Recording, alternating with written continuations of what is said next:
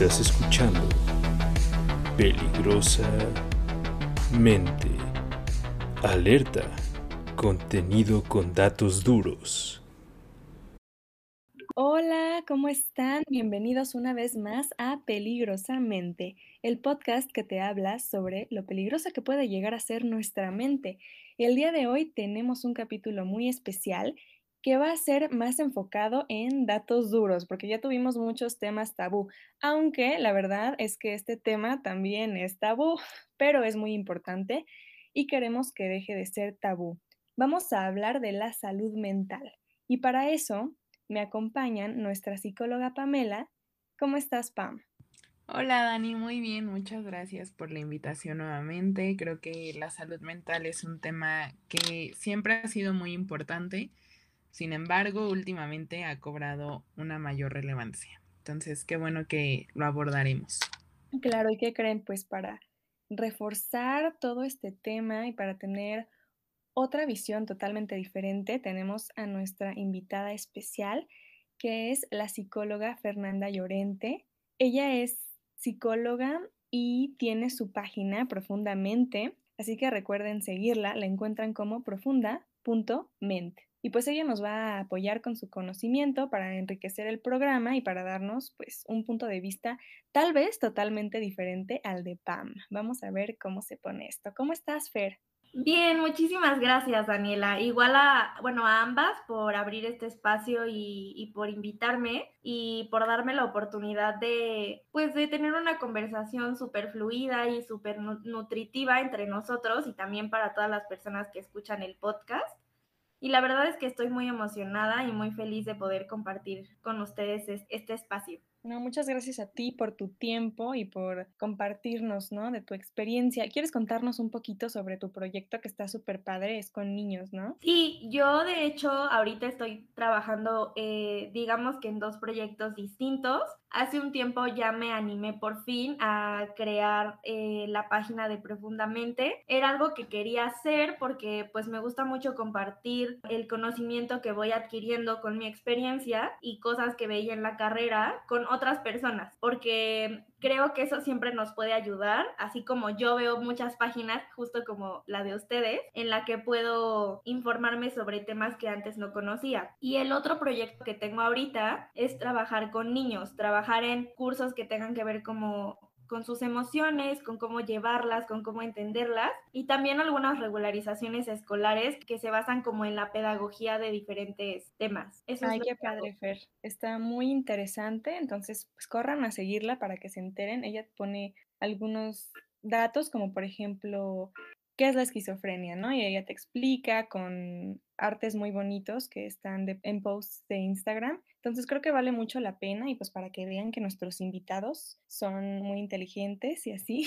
Entonces, bueno, vamos a comenzar y vamos a explorar la salud mental desde su definición hasta sus estigmas y también vamos a hablar de lo que pasa hoy en día, ¿no? Tanto con la gente en redes sociales, poniendo memes y también lo que está pasando con los medios, ¿no? Como los programas de televisión están comenzando a visibilizar la salud mental y pues eso es muy importante y vamos a discutir si creemos que eso tal vez tiene que ver con que la gente vaya más a terapia o no, si realmente están yendo más a terapia y qué es lo que está pasando. Entonces, si este tema les interesa, por favor, quédense. Comenzamos. Y bueno, Pam, ¿nos puedes dar la definición de salud mental? Porque pues ya hablamos mucho de esto, es muy sonado, ¿no?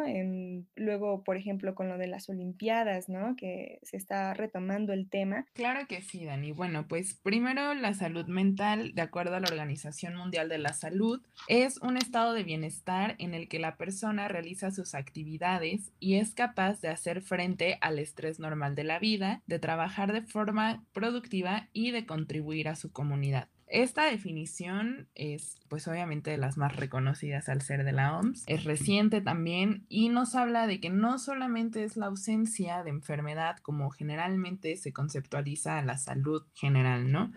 sino que también nos habla de cómo la persona se siente capaz de afrontar el estrés que pues tenemos día a día, porque la verdad es que pues todos en nuestros días cotidianos pasamos por distintas situaciones a resolver y también cómo es activo en la comunidad, es decir, cómo está en constante interacción. Entonces es muy integral y me gustaría de una vez mencionar que es importante poner atención cuando nosotros a lo mejor ya no nos sintamos tan capaces de resolver estas situaciones de la vida cotidiana y bueno, obviamente también un punto importante es la duración de este malestar que podríamos llegar a sentir, porque días que a lo mejor son un poco complicados, todos podemos llegar a tenerlos. Y cuando esta, este malestar dura en al menos dos semanas, diario, que diario tenemos como dificultades y ya llevamos dos semanas con ese malestar. Además, notamos que nos estamos alejando de nuestros amigos, de nuestra familia, de las actividades que nos gustaban. Creo que entonces es momento, bueno, no creo más bien confirmo,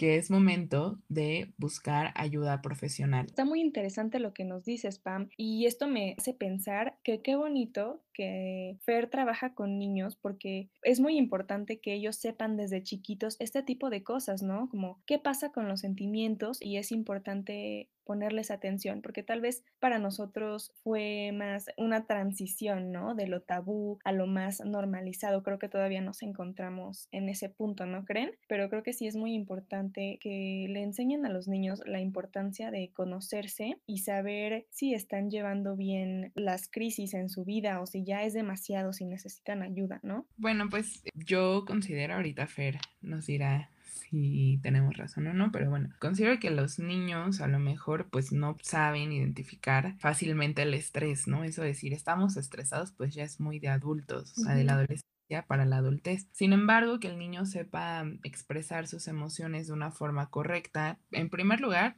reconocer la emoción, ¿no? Ya sea enojo, tristeza, eh, alegría también, cualquier emoción, desde que la sepa reconocer, sepa nombrarla, sepa cómo la experimenta, porque también no todos experimentamos las emociones de la misma manera. Entonces, que él sepa cómo lo siente él y cómo se llama, que sepa reconocerlo y además expresarlo, sin duda alguna es un avance, ¿no? Porque pues no siempre todos saben cómo hacerlo, ¿no? Yo recuerdo que a lo mejor en la infancia sí llega a tomar algún curso, sin embargo, que ya se trabaje de una forma didáctica, porque por lo que eh, nos comentaba Fer, pues también utiliza técnicas específicas para los niños, entonces sí es de suma importancia que ellos sepan reconocer, poner nombre y expresarlas también de una manera, mm, no quiero decir correcta, porque ya saben que no me gusta decir correcta, incorrecta, pues de la mejor manera posible, ¿no? Creo que mm, ayuda mucho, sin duda alguna, entonces no sé, Fer, tú qué tengas que decir, si entendí bien o me regreso o qué onda.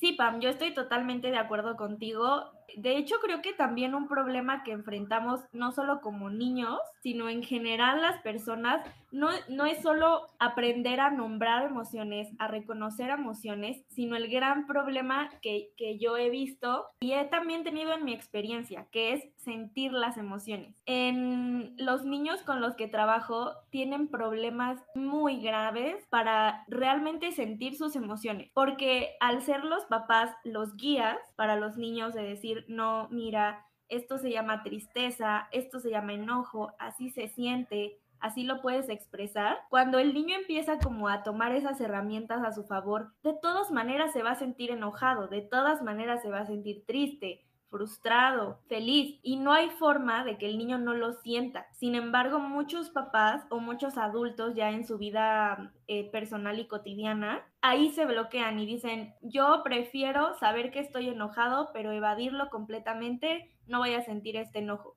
Y creo que ese es uno de los conflictos más grandes que también hay que ponerle atención ahí, ¿no? Sí, es súper importante. Y también esto tiene que ver con el pedir ayuda, ¿no? Porque tal vez dices, ay, estoy muy enojado, pero no lo voy a sentir. No te permite sentirlo, tienes esa carga y al final lo normalizas y no pides ayuda. Entonces, pues así ni cómo ayudar a la gente, ¿no? Muchas personas creen que eso es la salud mental. Como yo sé que estoy enojado, entonces ya soy mentalmente saludable. Y primero creo que hay que quitarle un peso grande a la definición coloquial que se tiene como ser saludable mentalmente. Nadie es 100% saludable mentalmente, nadie lo es y también está bien. Sin embargo, eh, creo que este, este negarse como a pedir ayuda tiene mucho que ver con reconocernos vulnerables, primero hacia nosotros mismos, pero también hacia el otro, ¿no? Como, como lo que decías, o sea, creo que si uno no aprende a reconocer que a veces no puedes solo y que eres vulnerable y que tus sentimientos a veces te absorben, entonces ¿cómo podríamos pedir ayuda? ¿No? Esa es una pregunta interesante. Claro, y es que eso también tiene que ver con los prejuicios, con los tabús, con los estereotipos que existen alrededor de el pedir ayuda, porque normalmente hasta hace muy poco, bueno, que sigue siendo tabú, pero creo que para la generación de nuestros papás ir a terapia era para gente loca, o sea, súper malo, ¿no? Mm, con una connotación negativa muy, muy fuerte. Por ejemplo, yo que soy de provincia, o sea, sí he escuchado muchos comentarios sobre que eso no sirve, que es una carrera como de charlatanería casi casi, y comentarios así que obviamente cierran mucho a las personas a que vayan a, a tomar ayuda. Y afortunadamente esto ha ido cambiando poco a poco y ya se está normalizando el ir a terapia, que yo considero en lo personal que pues es lo correcto, ¿no? Que ya que tengas todo ese proceso en el que reconoces que necesitas ayuda y te reconoces vulnerable sin odiarte, sin, sin, tomarlo como algo malo, más bien como algo normal que es parte de todos, pues ya en ese momento ya es posible tomar ayuda y también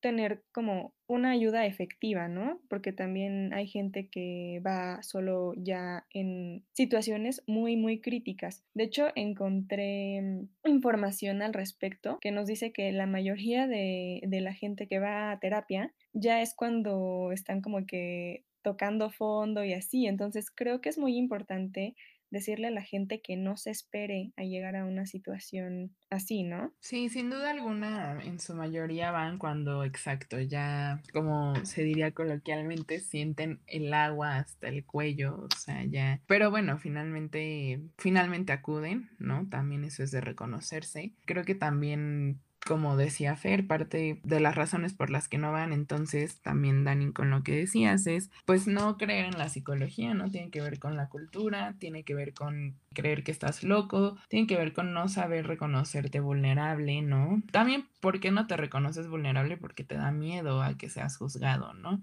Con, ah, no puedes, ah, no eres fuerte, ah, o sea, es que yo a tu edad, yo sí podía hacer las cosas, yo a tu edad no me sentía así, ay, o también con los adolescentes, ¿no? Es que eres muy joven como para tener tantos problemas, o sea, ¿qué te preocupa? ¿No? Muy invalidante, creo que también eso es parte de, de los miedos, de que te invaliden, y bueno, entonces sí, sin duda alguna, y bueno, creo que también a veces puede dar miedo a ti mismo, porque ir a terapia también es una introspección, es abrirte por completo con alguien que muchos pacientes consideran un desconocido un psicólogo, ¿no? Y pues si tienen razón, no es alguien que, que conozca, ¿no? Que sea un amigo, pero sepan que los psicólogos estamos entrenados para ser objetivos. Obviamente jamás vamos a juzgar. Entonces también da miedo descubrirse a uno mismo y descubrir el origen de nuestras situaciones por resolver.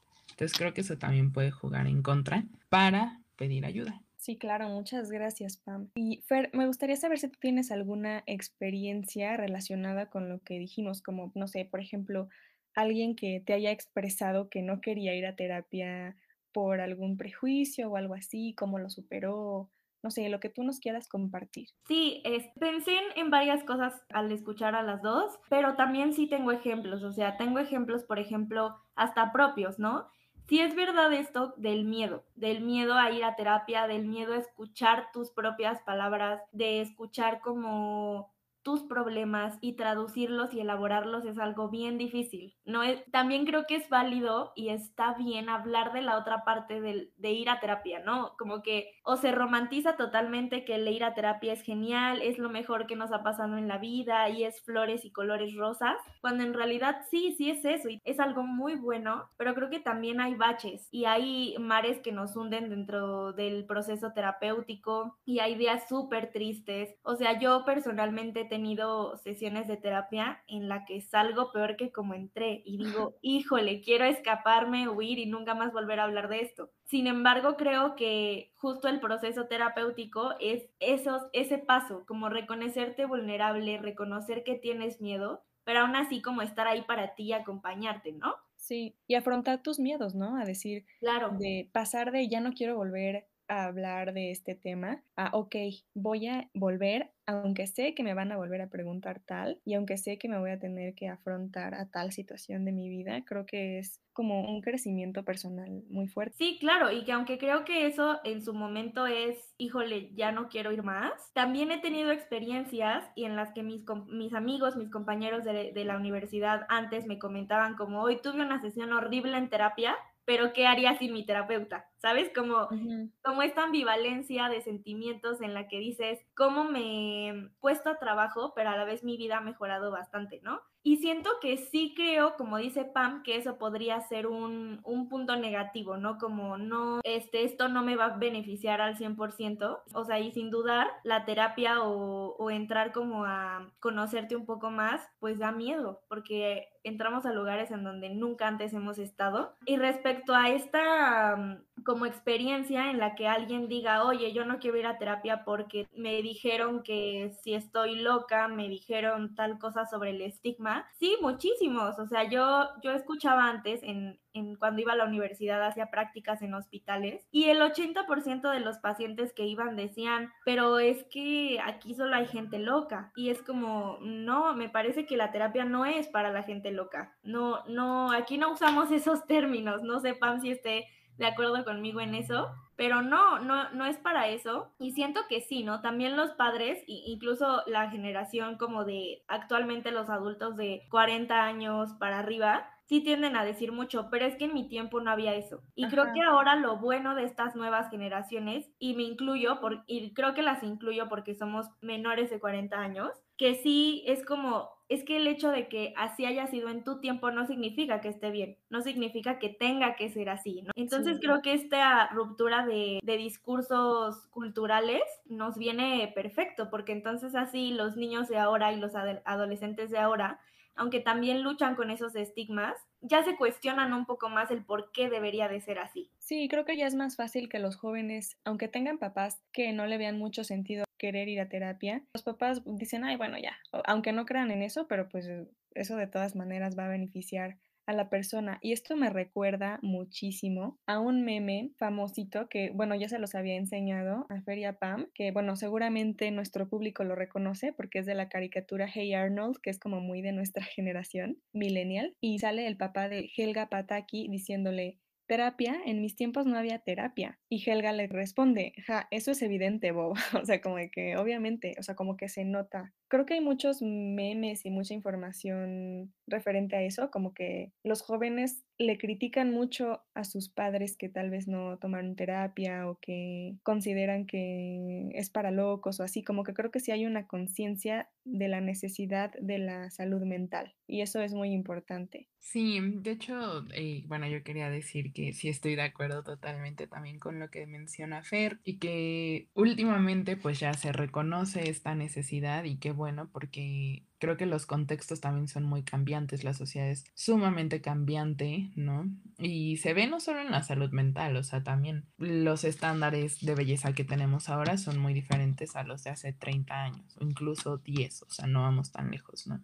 A lo mejor esto de la salud mental ha tomado mucho más tiempo que, mm, no sé, los estereotipos de belleza. Sin embargo, se ha avanzado mucho y como dices, Dani, cada vez es más normalizado el acudir a terapia, ¿no? Y creo también que el contexto actual de pandemia resalta la necesidad. Creo que el estar confinados, incluso para mí, o sea, porque creo que también es momento de hablar, como decía Fer, que los psicólogos no utilizamos estas palabras palabras de loco, bien o mal, ¿no? O sea, como que no, no, nunca vamos a usar eso. Y también somos seres humanos, finalmente somos psicólogos, pero pues también sentimos, no dejamos de ser humanos. Y creo que en la pandemia, pues para la mayoría, y en esa mayoría yo me incluyo, vino a hacer reflexionar sobre muchas cosas, porque al estar confinados, pues empezaron mucho malestar, ¿no? Para empezar la ansiedad, porque también somos seres sociales, y bueno, también tristeza, frustración, y pues ahí era, utiliza las herramientas que tengas para afrontar estas situaciones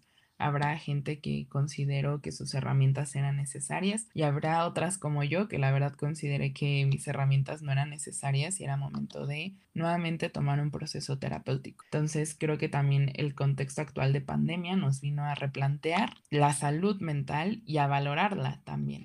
Sí, o sea, la vino a poner como una prioridad, porque hay muchísimas encuestas, muchísimas noticias que hablan de los niveles de necesidad que hay de la gente por tomar terapia, ¿no? O sea, como que justo lo que mencionas, mucha ansiedad e incluso depresión y así. O sea, creo que sí es un momento en el que la gente se dio cuenta de que hoy sí necesito pedir ayuda, ¿no? Y eso está muy bien, porque tal vez necesitaban como este tocar fondo de la pandemia para finalmente pedir ayuda de algo que tal vez ya estaba ahí, ¿no? Y que explotó porque siento que, que, pudo haber pasado así, ¿no? O sea, de cualquier manera, creo que está muy bien que la pandemia haya visibilizado esto y que se quede, ¿no? Permanentemente, que no sea nada más de que, ay, sí, la salud mental durante pandemia y ya, no, creo que es algo que se va a quedar, por lo menos para estas generaciones que necesitaron este tipo de ayuda, y creo que es algo que se va a quedar para el futuro, ¿no? Como esta conciencia de que necesitamos la salud mental. A mí, en lo personal, lo que me preocupa es que exista conciencia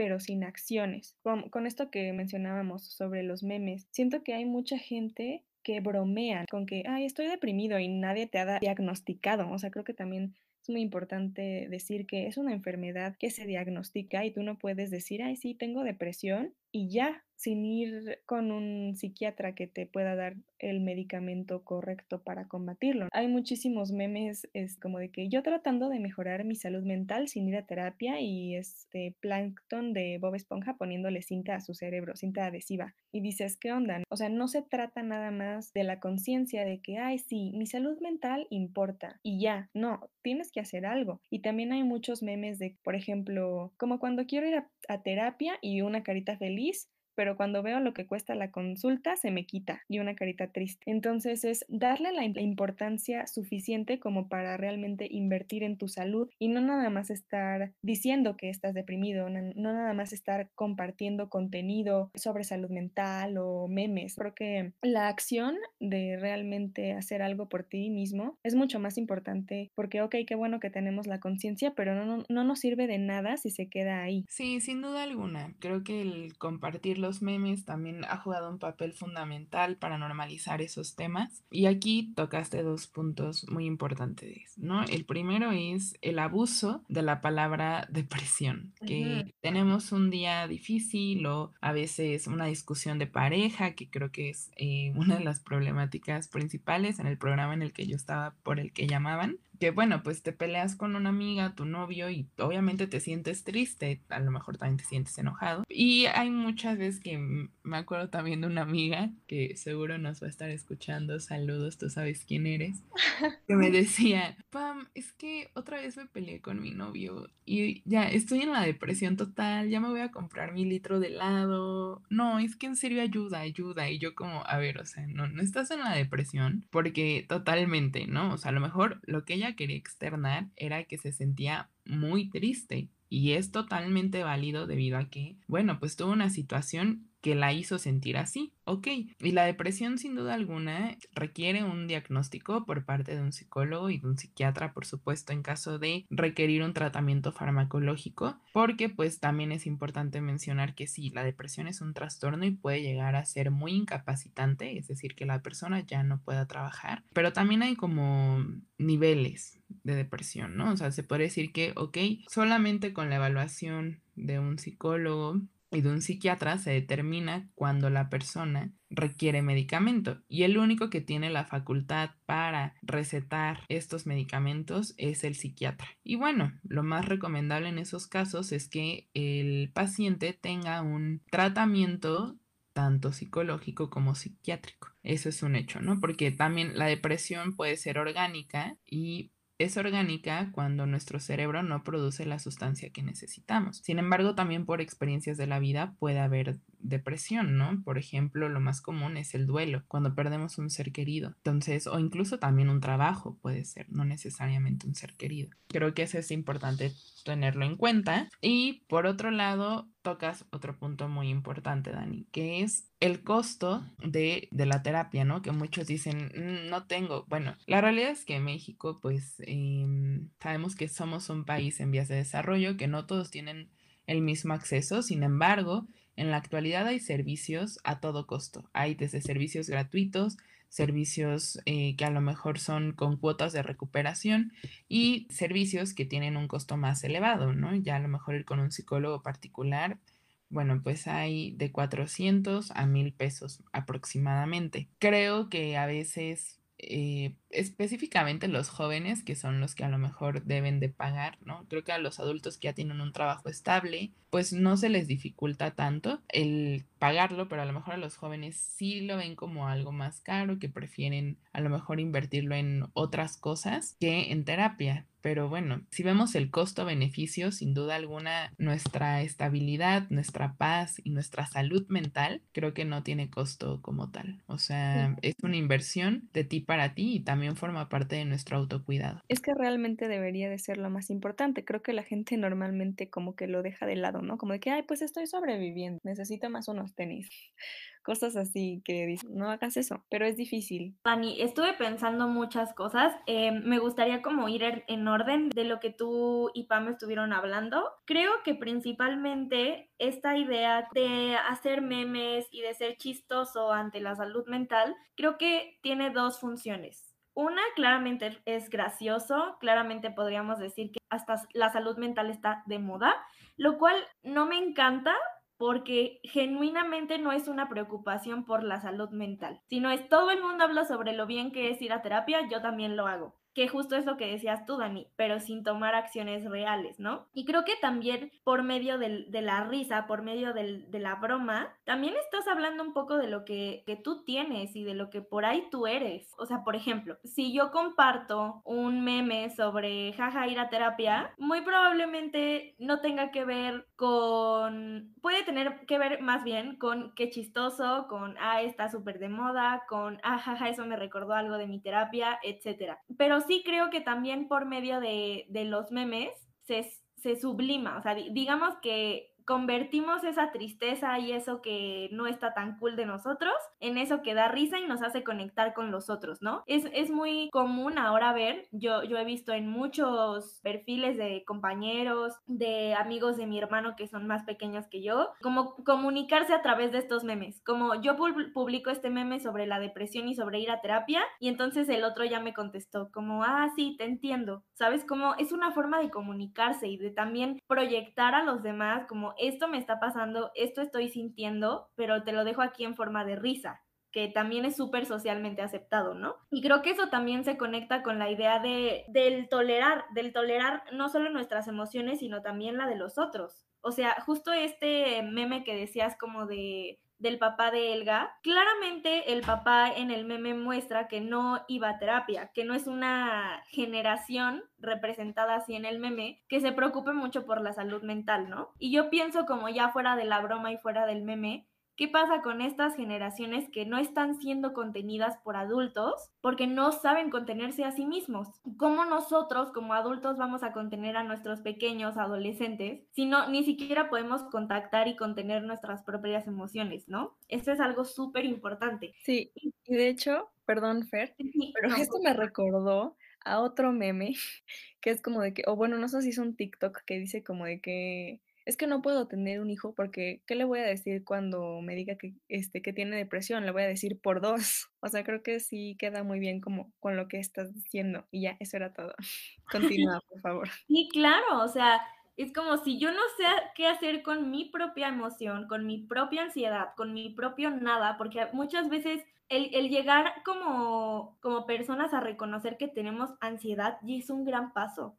Muchas personas no saben ni siquiera qué es lo que están sintiendo. La mayor parte de la población no sabe reconocer ni nombrar qué es lo que le pasa. Mucho menos va a ser capaz de comprenderle en el otro. Y entonces justo creo que, eh, por una parte, creo que en la sociedad actual sí hay esta preocupación genuina de la salud mental, de lleven a sus hijos a terapia, de cómo nosotros adultos vayamos a terapia y sanemos nuestras heridas, lo cual es muy bueno y es genuino. También está por otro lado esta romantización como de por dos, sociedad deprimida, todos ya vamos a morirnos, porque eso es muchas veces lo que los adultos y los adolescentes dicen actualmente, como en Facebook, de jaja, sí, es todos recibiendo la vacuna, pero un día antes queriéndose morir, ¿sabes? Como ese tipo de cosas. Y creo que eso también un poco romantiza la, la salud mental pero también creo que romantiza los trastornos, o sea, por ejemplo, romantiza la depresión, romantiza la ansiedad, como que también está que todos nos queramos morir, genial.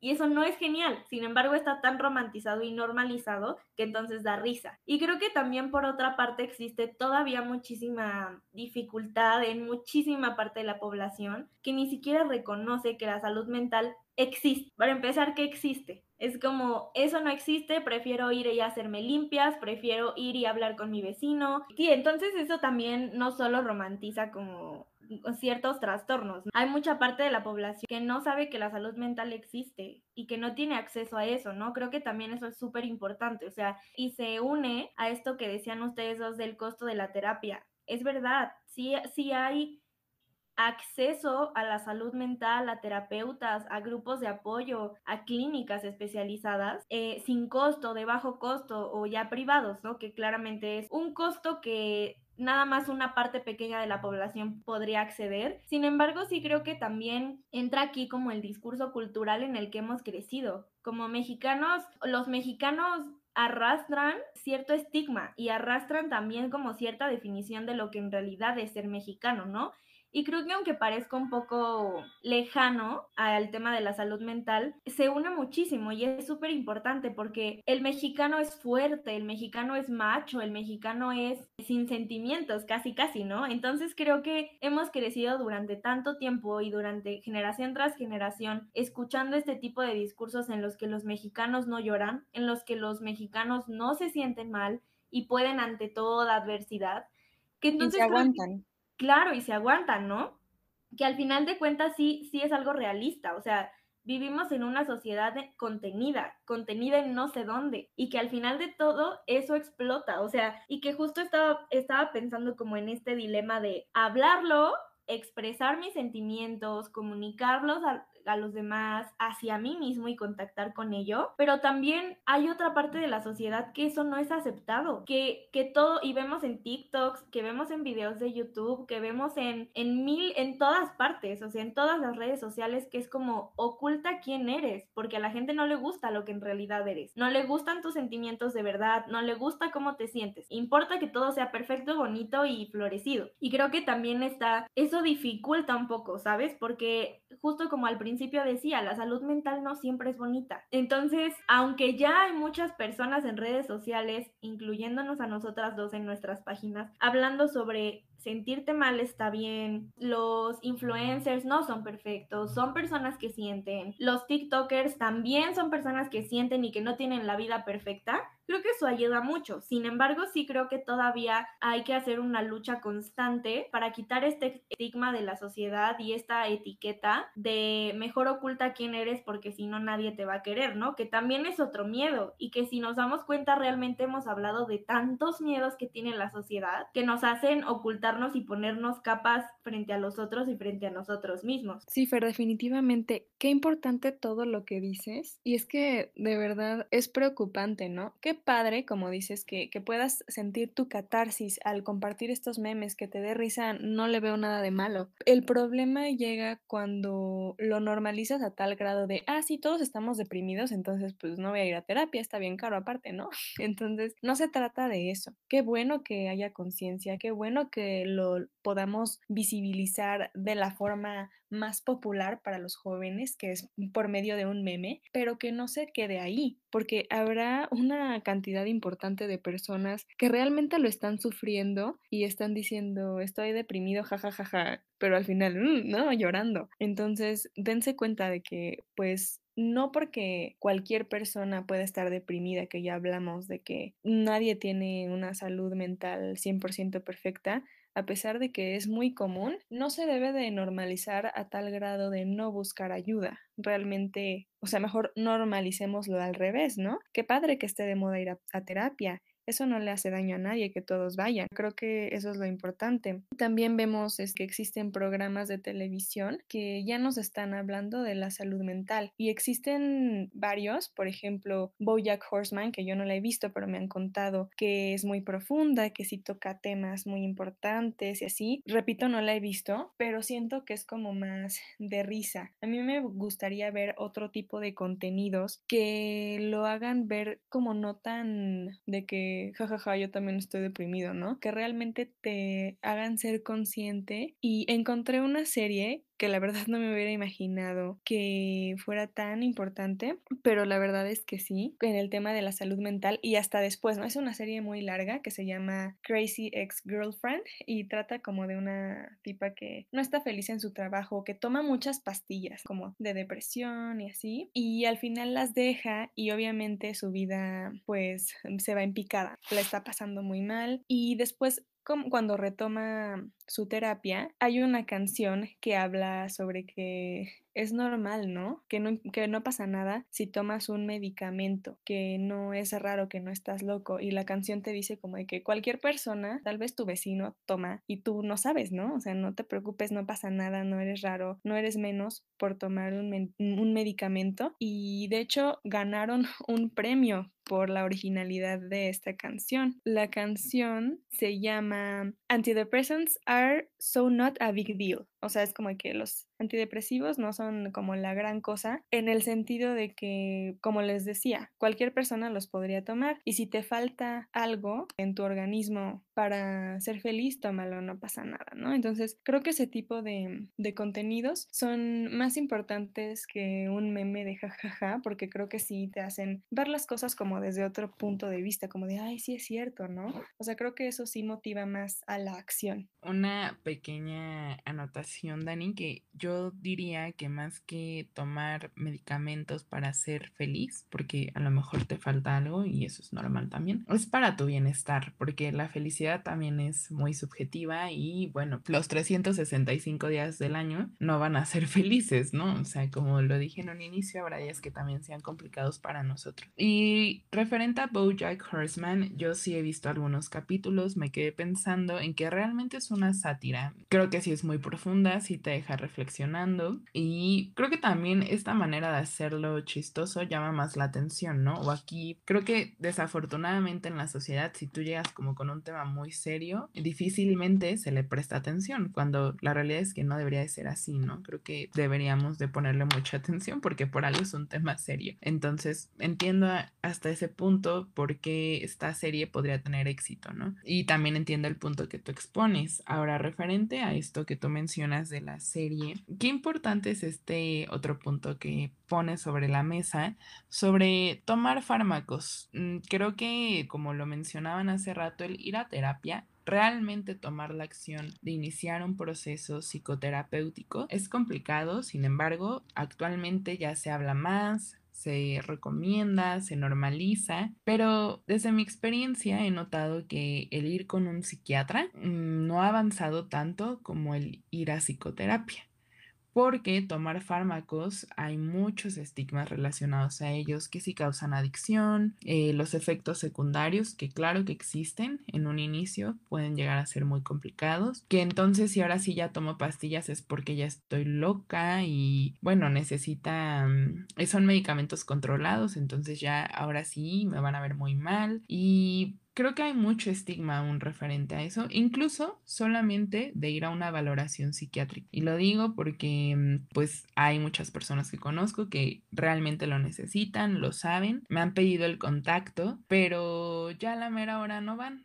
por miedo, miedo a que les receten un medicamento. Y creo que también más allá del medicamento es que les digan que tienen algo. Mm, creo que llegará a ser más complicado. Siento que es hasta complicado el admitir socialmente, es que voy con el psiquiatra, ¿no? O sea, como que creo que hasta que la gente que va lo toma como de que es un secreto, ¿no? Como de que hoy no le voy a decir a nadie. Sí, y a mí me piden el contacto porque pues saben que soy psicóloga y que puedo conocer a alguien, ¿no? No tanto como Pamela, sino más como, oye, tú como psicóloga conoces a algún psiquiatra, ¿no? Entonces sí, sin duda alguna, ¿no? El reconocer eso. Cuando también es un médico, es por nuestra salud mental nuevamente. Y creo que eso aún falta en la sociedad. Es algo que he estado notando últimamente, aún falta. Y esto que mencionabas al final, creo que es muy, muy clave, ¿no? Bueno, si te falta algo y eso es lo que te va a dar tu paz y tu bienestar, no tiene nada de malo. Entiendo que en un inicio puede ser complicado el que tu organismo se acostumbra a este medicamento porque es, bueno, son medicamentos que tienen efecto en nuestro sistema nervioso y por ende los efectos secundarios pueden ser un poco, pues no muy agradables, ¿no? Como sentirse mareado, cansado, eh, débil, pero bueno, no todos los organismos reaccionan igual, número uno y número dos, es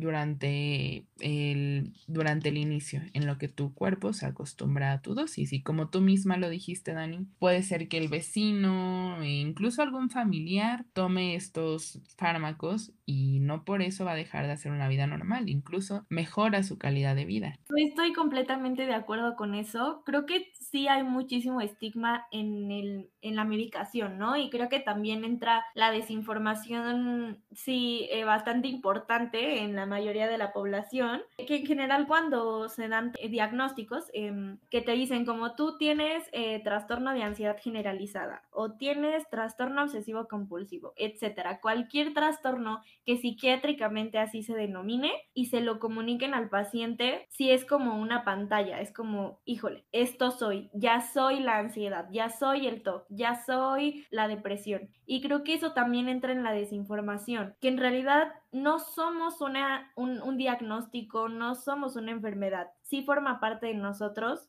pero no es lo que somos. Por ejemplo, en mi experiencia como psicóloga y como paciente de una psicóloga, yo tomo medicamento, tomo medicamento para la ansiedad y siento que, que como psicóloga hay muchas personas que piensan que si un psicólogo toma medicación, entonces ya no es buen psicólogo. Y creo que también eso es importante de romper, ¿no? De romper este discurso y esa idea de que los psicólogos son estas personas perfectas, con la vida maravillosa, sin problemas y que solucionan tu vida en un 2x3. Porque no es así, somos personas que estudian para ayudar a los demás, que estudiamos cómo funciona la mente, cómo funciona el cerebro, para qué ayudan los medicamentos, etcétera, a profundidad sin embargo también somos personas. Y a mí del de un tema del que me encanta hablar es justo de esto, ¿no? De cómo como psicólogos también tenemos que romper nuestro propio estigma, no solo con la, la sociedad, sino con los pacientes.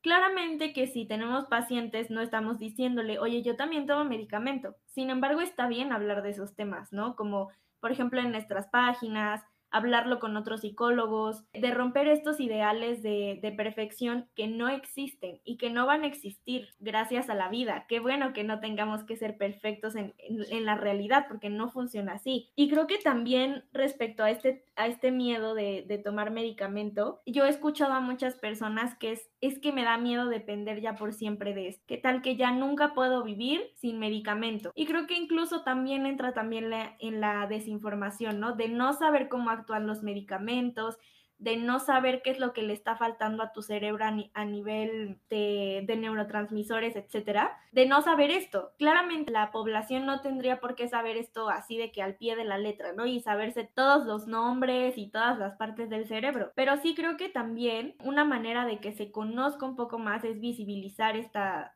esta información y visibilizar que no se va a depender del medicamento, que sí hay posibilidad de que te cures, de que te sientas mucho mejor durante un tiempo, que regularmente los tratamientos no son eternos dependiendo del diagnóstico que se dé, pero sí creo que hablarlo y dar información a la sociedad sobre esto, sobre la no dependencia a los medicamentos y a, la no polarización de, de ideas sobre me dan medicamento, ya estoy loco, ¿qué está pasando con mi vida? Mi vida se acabó aquí. Sí creo que hablar estos temas es súper importante para romper el estigma de la salud mental. Muchas gracias, Fer. Claro, claro que estoy totalmente de acuerdo contigo. Y pues sí, o sea, me gustaría invitar a la gente a que investiguen, ¿no? O sea, por ejemplo, que como ya lo comentaron, la depresión puede ser porque a ti te falta cierta sustancia o porque estás pasando por una situación difícil, ¿no? Entonces te pueden dar de alta. No necesariamente vas a tener que tomar algo por siempre, ¿no? Entonces creo que sí es muy importante abrir este espacio como para que la gente sepa y que tal vez alguien que lo necesite se anime a buscar ayuda profesional, ¿no? Yo les quiero comentar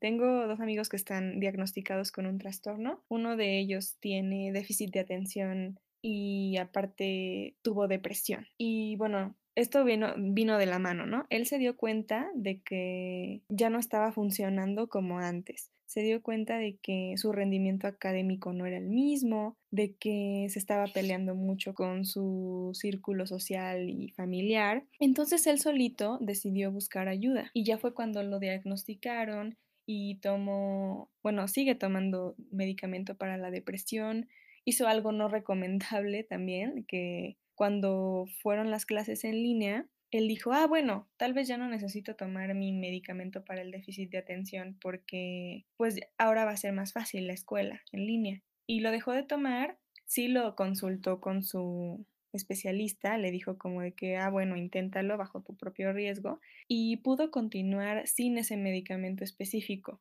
hasta la fecha. Entonces, para que vean que, que no, no necesitas eso todo el tiempo. O sea, yo, yo hablé con él y me dijo, no, pues me cuesta mucho trabajo leer por el déficit de atención, pero eso no significa que si voy a leer un libro me tome mi medicina, ¿no? Es más bien como que lo tomes cuando lo necesitas, obviamente siempre regulado por tu por tu médico, tal vez si ya no estás pasando por una situación tan estresante, tal vez ya te dirán. Yo la verdad no creo que sea recomendable esto de dejar de tomar los medicamentos, pero bueno, nada más era como para darles un ejemplo de una persona que logró darse cuenta de que algo estaba pasando y no se quedó ahí, ¿no? No se quedó en decir, ay, estoy triste. Fue, buscó ayuda y su vida mejoró considerablemente. Su rendimiento académico, gracias a los medicamentos, pues se vio como súper diferente. Sus calificaciones subieron, sus relaciones mejoraron muchísimo y también pues obviamente que, que, se encontró esto otro de la depresión y pues con el medicamento pues él lleva una vida totalmente normal y feliz y él lo dice, a él no le da pena decir, ah, sí, es que tomo tal para mi depresión. Creo que eso también es muy importante porque cuando la gente te dice que está pasando por una situación y tú ves que es una persona que es cercana a ti, creo que también ayuda mucho a normalizarlo y que tal vez a sus conocidos que estén pasando por una situación similar digan, ay, pues a él no le pasó nada, entonces yo también.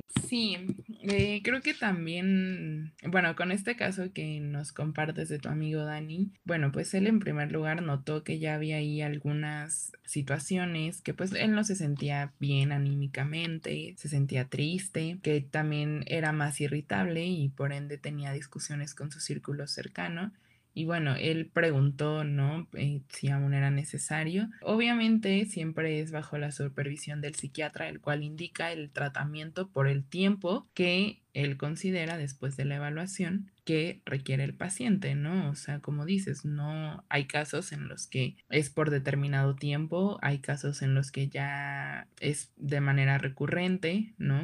O por tiempo indefinido. Entonces, obviamente una vez que se inicia este tratamiento, uno debe de seguir acudiendo al psiquiatra a que le den seguimiento cada cierto tiempo, acorde a lo que considere este especialista. Entonces, bueno, pues él lo hizo bajo su propio riesgo, obviamente consultándolo, y está bien, ¿no? Pero creo que es importante recalcar que, bueno, el psiquiatra es el que indica el tratamiento tal cual con tiempo, ¿no? A lo mejor esta dosis te la vas a tomar por un mes, en un mes vienes y vemos qué tal vas. Y bueno, yo también conozco a personas que han tomado antidepresivos por cierto tiempo también muy determinado y igual, eh, pues a lo mejor ahora ya no lo toman y ya no los requieren actualmente. Entonces sí es importante recalcar que el tratamiento lo da el psiquiatra y también indica el tiempo y es muy necesario el seguimiento de estos tratamientos. Muchas gracias Pam. Y pues ya para finalizar me gustaría que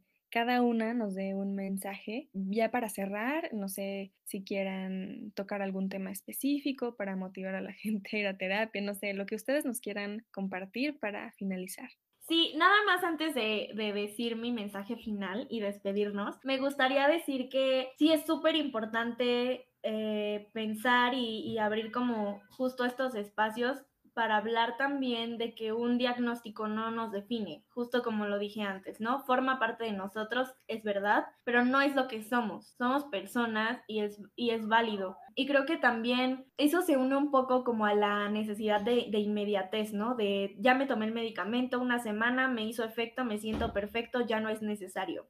No, la salud mental no es inmediata la salud mental es, es progresiva, es, se toma su tiempo y nos toma nuestro tiempo también llegar a herramientas buenas, adquirir herramientas sólidas para vivir nuestra vida cotidiana mucho mejor.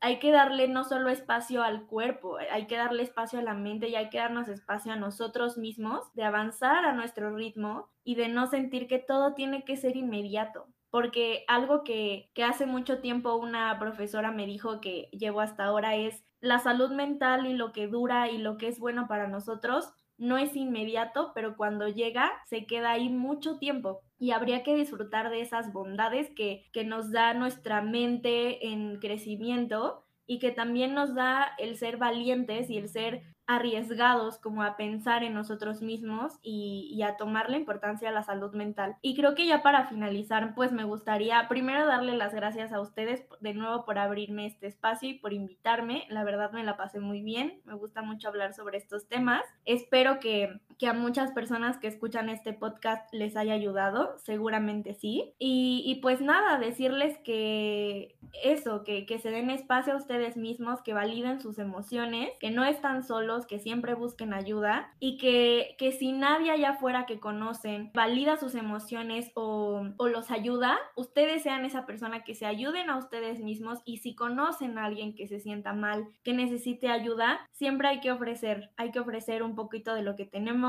y, nada, como, como psicóloga, pues que busquen ayuda, que, que la salud mental es algo muy bueno que sí tiene sus baches y sus pros y sus contras, pero siempre es algo que, nos hace salir a flote. Y, creo que me gustaría despedirme con, con esa metáfora. O sea, a veces somos personas que nadamos en un mar muy profundo y justo como el mar puede ser muy rebelde y te puede revolcar o puedes tener un mar en calma y así es nuestra mente y hay que aprender a nadar en todo tipo de mar y para eso hay que darle importancia a nuestra salud mental y siempre de conectar con, con nosotros mismos y con lo que somos. Ay, qué bonito, Fer. Muchas gracias, de verdad. Gracias por tu tiempo, gracias por compartirnos tantas cosas desde un punto de vista profesional, obviamente, porque pues yo estoy aquí nada más para la platiquita y sí investigo, pero la información importante me la dan ustedes. Entonces, pues gracias a las dos por venir. Gracias, Dani. Me gustaría decir que fue un gusto para mí compartir en este programa el micrófono con Fer, nuestra invitada, porque obviamente complementó también muchas de mis ideas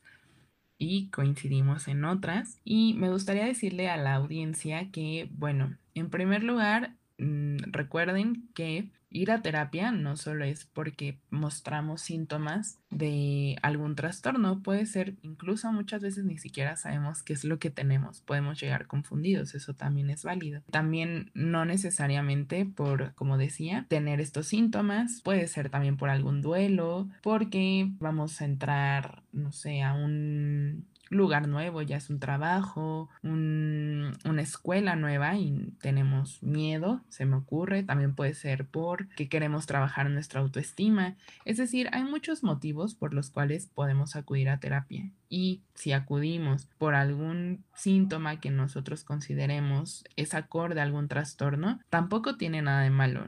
Somos seres humanos y, insisto, yo creo fielmente que todos en algún momento vamos a atravesar por una situación que a lo mejor no sepamos cómo resolver solos y necesitaremos ayuda profesional. Simplemente no voy muy lejos. Yo, Pamela, jamás pensé vivir una pandemia. Y bueno, eso me llevó a pedir ayuda profesional porque la verdad no sabía qué hacer. Creo que es importante recordar eso, también recordarles que la terapia tiene muchos enfoques. Está bien si prueban algunos, a lo mejor no todos van a ser acordes a ustedes o a la problemática que quieran resolver. Entonces, eso también es importante considerarlo. Y como un tip, pues hablando de estos costos, si tienen la oportunidad de mm, pagar a un psicólogo privado, está excelente. Y bueno, si a lo mejor ahorita por la pandemia, porque son estudiantes o por lo que ustedes quieran, no tienen la oportunidad, la UNAM cuenta con un programa de atención a distancia o también, bueno, ahorita no, ¿verdad? Pero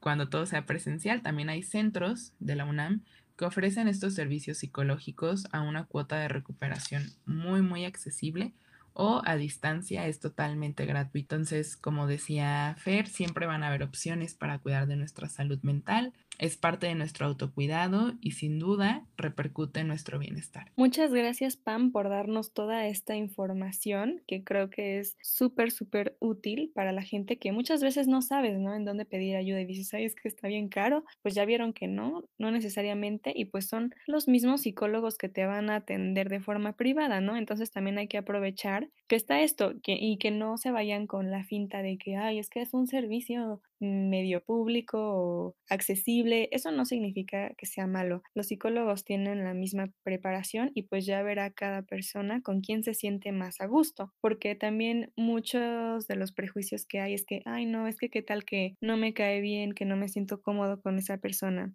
Pues yo, lo que les diría es que vean recomendaciones, que sepan cómo trabaja la persona, obviamente no de sus familiares, porque pues no puedes ir como con el mismo psicólogo de tu hermana, ¿no? De tu mamá, por ejemplo, pero tal vez sí le puedes pedir como recomendaciones en general, como en internet, investigar sobre la persona, si es que tiene una página como para que veas cómo trabaja o así, o preguntarle también a un amigo no tan cercano. Creo que tampoco puedes ir como al psicólogo de, tu mejor amiga, ¿no? Por ejemplo. Entonces, chequen muy bien como para evitar que tu primera experiencia con el psicólogo pues no sea tan de que, ay, no me cayó bien o no me siento cómodo o sus ideas chocan con las mías. Por ejemplo, a mí me tocó que fui con una psicóloga que era cerrada en algunos temas y entonces pues ya no quise ir. Entonces sí es muy importante que te sientas no juzgado, ¿no? Por tu por tu psicólogo y pues para eso pues hay que checar muy bien las opciones y también no se den por vencidos, ¿no? Como de que hay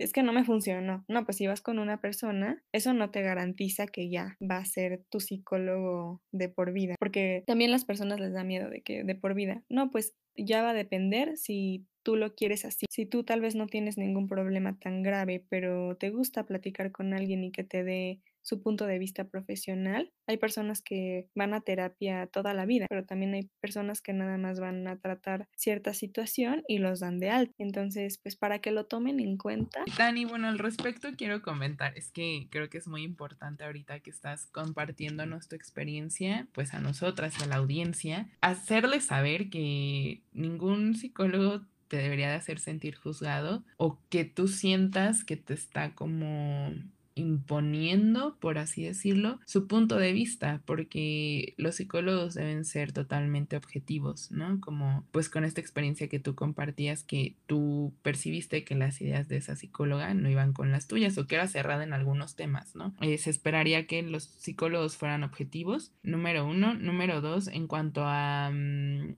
también esto que decías de si tú quieres ir a platicar con alguien, más bien recordar que el proceso psicoterapéutico también tiene una duración dependiendo del enfoque. Número uno, porque hay algunos enfoques como el psicoanálisis, que se sabe que son eh, tratamientos de años, y también hay otros enfoques como el cognitivo-conductual, que se sabe que son como muy específicos y tienen cierta duración. Entonces depende mucho del psicólogo. El psicólogo obviamente también acorde a la situación o situaciones que se aborden porque puede ser que pues también en el proceso psicoterapéutico vas descubriendo otras situaciones por resolver. Entonces es en conjunto esa toma de decisión. Quiero hacer mención de eso, que bueno, el proceso psicoterapéutico va avanzando, se van solucionando y en conjunto se toma la decisión de cuándo debe concluir. Entonces creo que eso también es importante y aclarar que bueno, si en algún momento esto me ha pasado a mí como consultante y también como psicóloga, si en algún momento la persona tuviera alguna situación específica que no supiera cómo resolver y quisiera abordarlo, también puede regresar. Entonces, creo que era importante recordar eso, recalcar eso. Sí, súper importante, Pam, porque pues yo les comento de una experiencia como paciente, pero pues ustedes son las que saben. Entonces, muchas gracias siempre por corregirme, porque yo estoy aquí para expresar mis dudas y pues mis expertas nos las resuelven. Pero bueno, ahora sí me despido. Muchísimas gracias por escucharnos. Muchas gracias a nuestras invitadas que ya vieron, tan inteligentes, con tanta experiencia. La verdad para mí este programa fue muy bonito. Espero que todos lo disfruten igual. Nos vemos en el próximo capítulo de Peligrosamente.